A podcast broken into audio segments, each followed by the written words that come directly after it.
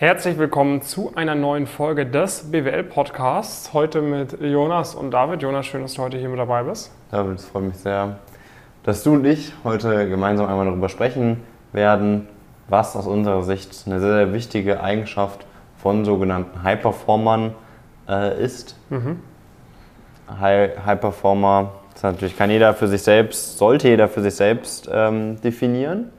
Hat jetzt auch per se gar nichts irgendwie mit dem spezifischen Beruf oder irgendwie sowas zu tun, ähm, sondern es sind einfach Leute, die sehr, sehr gute Leistungen irgendwie erbringen und idealerweise natürlich auch erbringen wollen. Mhm. Und was uns da immer wieder auffällt, gerade von, es gibt ja irgendwie auch, auch Phasen, es gibt beispielsweise Leute, die haben ein gewisses Talent, denen fällt dann die Schule sehr, sehr einfach, ohne da jetzt nicht viel Gas zu geben, schaffen es ja sehr, sehr gute Noten zu erzielen das würde ich jetzt per se nicht als High Performance bezeichnen, sondern es ist halt was, was über einen gewissen Lebensabschnitt vielleicht gut geht. Mhm. Und normalerweise geht das dann irgendwann nicht mehr so gut, wenn man halt mal mit Leuten zusammenkommt, die halt das haben, grundsätzlich vielleicht ein gewisses Talent und dann auch noch Gas geben oder noch mehr Gas geben. Genau, also High Performance, äh, das kristallisiert sich dann schon erst nach einer Weile heraus. Ne? Ja. Also das ist jetzt nichts, ist ja genau wie jemand, der irgendwie äh, in der in der Bambini-Fußballmannschaft bei ihm im Dorf irgendwie der beste Spieler war, ist jetzt nicht automatisch ein Profi, äh, Profifußballer, sondern äh, da muss man dann äh, immer zu besseren Vereinen wechseln. Wenn man dann in, äh, bei, den, bei der Jugendauswahl von, vom DFB oder so mitspielt, dann weiß man, okay, da äh, zählt dann nicht mehr nur ein bisschen äh, Talent, sondern da zählt dann auch wirklich Disziplin, Elan etc., um sich da durchzusetzen. So, und das ist natürlich auch das Umfeld, in dem wir uns hier bewegen. Ne? Also es kann natürlich sein, du warst irgendwie in der Schule einer der Besten, irgendwie, bist bei dir im Dorf irgendwie einer der ambitioniertesten Leute, aber wenn du dann irgendwie an eine super starke Uni kommst, wenn du dann irgendwie Praktika machst in einem, in einem Umfeld, wo es wirklich um vieles geht, wenn du dann vielleicht auch mal dein eigenes Unternehmen gründest, wo es wirklich hart auf hart kommt, da zeigt sich dann halt wirklich, okay, wer kann High Performance abliefern und wer nicht. So. Und ähm, wir haben eben gemerkt, dass äh, wenn du jetzt halt wirklich da in so einem Feld dann High Performance abliefern kannst, dass du halt wirklich sagst, okay, ähm, ich setze mich jetzt äh, auch gegen Leute durch, die genauso gut sind wie ich theoretisch, die genauso viel Talent haben wie ich und da kann ich mich noch durchsetzen. Ähm, dass es dann äh, normalerweise halt nicht mehr ausreicht, Talent zu haben, weil das haben wir in dem Bereich alle, sondern was da zählt, was da die wirklichen High Performer ausmachen, ist, dass sie halt gucken, okay, wie kann ich mich gegen andere talentierte Leute bestmöglich durchsetzen? Wie kann ich schnelleren Fortschritt machen mit meinen nächsten Schritten, äh, bei egal was, als andere? Ja, und das ist quasi das, worüber wir heute in dieser Folge sprechen wollen. Genau, das heißt, äh, das, das war nochmal wichtig, weil es gibt halt dann natürlich viele Leute, die, da geht das vielleicht bis zu einem gewissen Grad irgendwie gut oder sowas. Und da ist es auch absolut fein, weil das Thema, über das wir heute konkret sprechen wollen, ist halt so der, der Umgang äh, so ein bisschen mit auf der einen Seite äh, Leute vielleicht, wo das noch besser kommen mit Kritik, Feedback vielleicht so generell. Ähm, das ist so ein bisschen der, der eine Punkt und der andere halt, dass man alles rausholen, rausholen möchte immer. Und diese beiden Faktoren, die, selbst wenn man die nicht hat, kommt man bis zum gewissen Ziel, wenn gewisse Grundvoraussetzungen gegeben sind. Aber irgendwann wird es halt auf jeden Fall Leute haben, die diese Eigenschaften haben, die an einem total vorbeiziehen werden, wenn man diese Eigenschaften nicht hat. Und das erste ist eigentlich so, also wenn man wirklich sagt für sich, hey, ich möchte das, möchte richtig, richtig gute Leistungen äh, abliefern, ich möchte das Maximum rausholen, dann versucht man jegliche Tools, die es irgendwie gibt, dabei zu nutzen, um alles rauszuholen. Und dann sagt man sich nicht so, nee, ich möchte das und das Tool nicht benutzen, weil das wäre ja unfair oder, oder man sagt dann nicht, ja, ich, ich keine Ahnung, äh, ich weiß, dass das Ergebnis bringt, aber mir passt das irgendwie so nicht oder sowas, sondern man versucht praktisch wirklich alles, was in der eigenen Macht steht, zu tun und sich die Unterstützung zu holen. So, also jeder, das ist so, wie wenn ihr dann hingeht und, äh, und euch Top-Sportler anschaut, die haben halt für alles einen Coach, jeder CEO, jeder Manager, äh, jeder Founder, der oder die da entsprechend vorankommt, hat ein entsprechendes Support-Netzwerk, was es ihm oder ihr erlaubt, alles rauszuholen aus der jeweiligen Situation. Und dann geht es nicht darum, oh nee, den Coach, den könnte ich mir ja theoretisch sparen, äh, sondern dann geht es darum, selbst wenn diese Person mir noch x Prozent hinzugibt, dann lohnt sich das für mich immer noch, weil ich weiß, dass mein Payoff am Ende so groß ist, weil ich potenziell so viel, so viel Geld verdiene, so viel äh, ja, mitnehmen kann dann und so weiter und so fort, dass sich das immer für mich lohnt. Und da merken wir Leute, die halt dann sich einreden, nee, ich brauche das nicht oder sowas, die entwickeln sich normalerweise irgendwann nicht mehr so schnell weiter, weil sie halt immer versuchen, Sachen selbst zu lösen, anstatt sich halt dieses Support-Netzwerk zu bauen, was einen dann deutlich schneller voranbringt. Genau, weil ich meine, mit Talent alleine kommst, bist du ja immer sehr limitiert.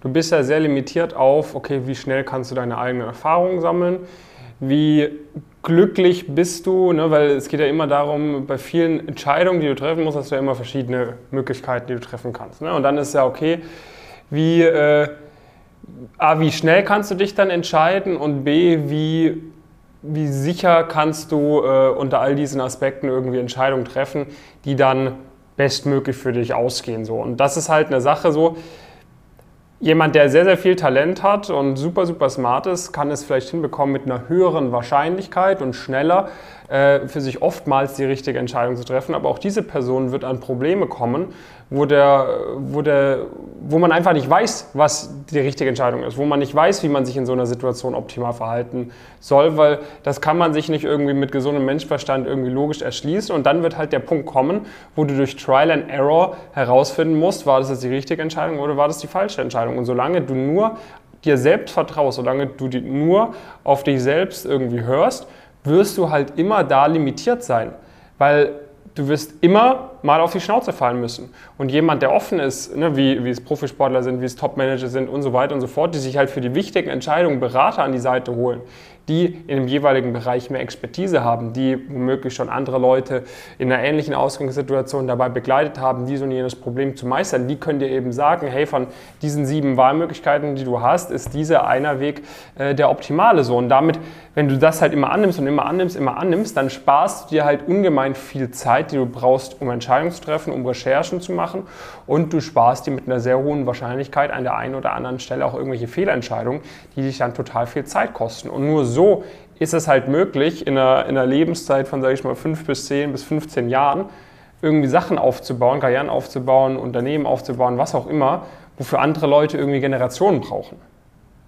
Kannst natürlich auch hingehen und dein komplettes Leben dafür opfern, um irgendwie eine gute Karriere hinzubekommen. So, es wird funktionieren, aber dann hast du halt dein komplettes Leben geopfert und darum geht es ja nicht, sondern es geht ja am Ende des Tages darum, das schnellstmöglich zu machen, sodass man wieder neue Abenteuer hat, die man machen kann, sodass man den, den Payoff, den man sich davon erhofft, auch genießen kann. Ja, es ist auch dann immer lustig, wenn Leute sagen so, ja, guck mal, ich habe auch erst nach meinem fünften Semester mein erstes Praktikum gemacht und bin jetzt auch nach dem Master da und da eingestiegen. So, und dann sind die irgendwie so, Mitte, Ende 20 irgendwie, wenn sie mal anfangen zu arbeiten, haben bis dahin, was weiß ich, irgendwie 70.000 Euro Schulden äh, angesammelt oder, oder immer von der Hand in den Mund gelebt irgendwie. So, das ist, das ist nicht das unbedingt, was man meiner Meinung nach anstreben sollte, sondern es geht ja darum, irgendwie das auch genießen zu können, zu sagen, okay, jetzt bin ich irgendwie noch jung und, und habe trotzdem hier viele Wahlmöglichkeiten, kann trotzdem irgendwie, was weiß ich, die Welt bereisen, habe trotzdem äh, die Möglichkeiten, wirklich einen Impact hinzukriegen und kann wenn ich äh, kann auch noch mal neue Sachen ausprobieren, solange ich noch jung bin. Ja, das ist ja auch nochmal ein wichtiger Aspekt. Ja, und auf jeden, auf jeden Fall. Also viele Leute reden sich ja dann auch ihren eigenen Werdegang äh, schön. Die müssen das sich dann selbst rechtfertigen, dass es sinnvoll war, erst so spät damit anzufangen. So, weil ja, war ja voll cool. Ja. Aber eigentlich, wenn sie sich mal wirklich kritisch mit sich selbst auseinandersetzen würden, würden sie wissen, dass das jetzt einfach kein idealer Weg ist äh, und auch kein erstrebenswerter Weg war. Also letztendlich, wo es da dann darum geht, weil es geht ja nicht nur darum, dass man selbst, wenn man weiß, dass man eine Entscheidung trifft, sondern es geht auch darum, dass man unterbewusst vielleicht gewisse Sachen macht oder gewisse Sachen einfach man manchmal gar nicht weiß, dass man eine Entscheidung treffen müsste, weil gewisse Sachen falsch laufen oder sowas, ohne dass man das per se wahrnimmt, weil man einfach nicht die Expertise äh, hat. Zum Beispiel hat man sich in einer Bewerbungsrunde einfach falsch beworben und äh, bei den falschen Unternehmen. Und das ist ja was, wo dann viele denken, ah, meine Bewerbungsunterlagen waren gar nicht so gut oder sowas in die Richtung. Das heißt, das kommt, sowas kommt auch noch immer dazu, dass du oft gar nicht, nicht mal mehr die richtigen Fragen stellen kannst überhaupt. Das ist dann auch nochmal eine Ergänzung.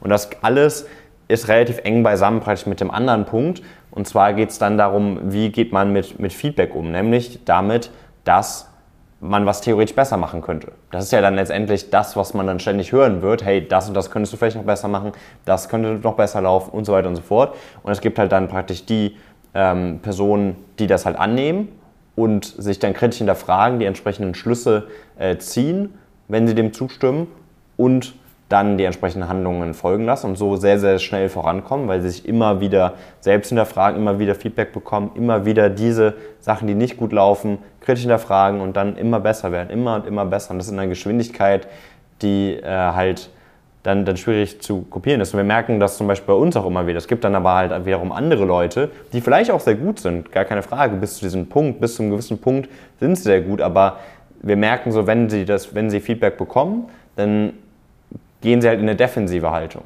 Und es ist immer so, also initial sind viele Leute mal defensiv, wenn man auch sehr klares Feedback, sehr klare Kritik bekommt. Das ist immer nochmal was anderes, wie sie dann damit real umgehen, also wie ihre Handlungen darauf äh, folgen. Aber oft sind dann auch die Handlungen einfach, äh, einfach nicht förderlich, sondern man versucht dann praktisch irgendwie die, die Person anzugreifen, zu sagen, nee, das ist ja gar nicht so oder am besten immer noch, aber du hast doch auch das und das nicht perfekt gemacht, du hast doch auch das und das äh, falsch gemacht, oh, ich habe in deinem CV den und den Fehler gefunden und so weiter und so fort, anstatt halt sich mit dem Thema auseinanderzusetzen und wirklich mal sich selbstkritisch zu hinterfragen und zu schauen, habe ich da wirklich alles ideal gemacht? Hätte ich nicht das und das besser machen können? Und wenn ja, was?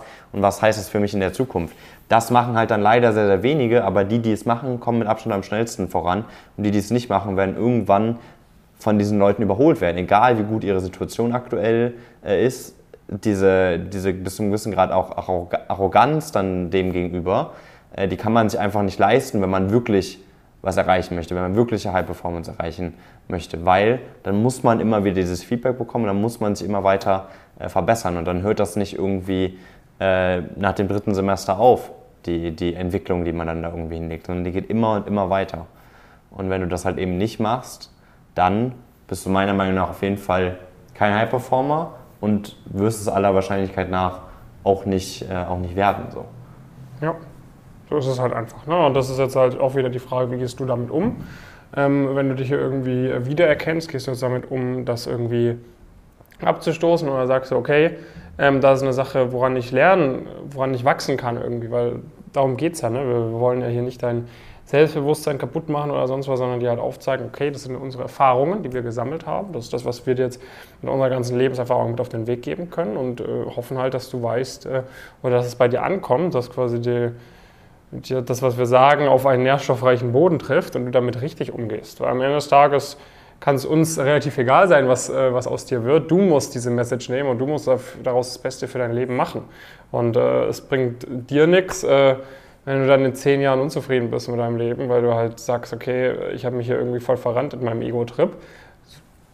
Kannst du natürlich machen, ne? wenn du dann denkst, dann wirst du zufrieden sein und happy sein. Aber vor allem, wenn du ja auf so einen Ego-Trip drauf bist, dann wirst du ja umso mehr wütend sein, wenn du dann siehst, was andere Leute irgendwie mit Ende 20, Anfang 30 irgendwie geschafft haben, was, wovon du dann meilenweit entfernt sein wirst. Von dem her, ähm, ja, guck, dass du einfach offen bist für neuen Input, wenn du da unseren Input erfahren möchtest. Äh, wenn du sagst, okay, die, die von Pumpkin ne, betreuen aktuell über 1000 Leute in ihrem Coaching-Programm, ähm, haben da einen super großen Erfahrungsschatz machen, das ist schon seit knapp drei Jahren. Ich will mal anhören, was die mir dazu sagen können zu meinem Karriereweg. Dann bewirb dich gerne bei uns einfach auf pumpkincurious.com, den findest du unten in der Videobeschreibung verlinkt. Sonst auch auf unseren ganzen Social Media Kanälen kann man uns kontaktieren. Einfach mal bewerben, einfach mal Formular ausfüllen, Termin ausmachen für ein Beratungsgespräch bei uns. Dann können wir uns mal anschauen und gegebenenfalls mit der Zusammenarbeit starten. Aber schon in diesem Beratungsgespräch wirst du halt von uns sehr ehrliches Feedback bekommen, was bei dir aktuell gut läuft und was noch nicht so gut läuft ja, wir freuen uns äh, auf den Austausch mit dir und dann sehen wir uns in der nächsten Folge. Bis dahin viele Grüße aus Frankfurt von Jonas und David.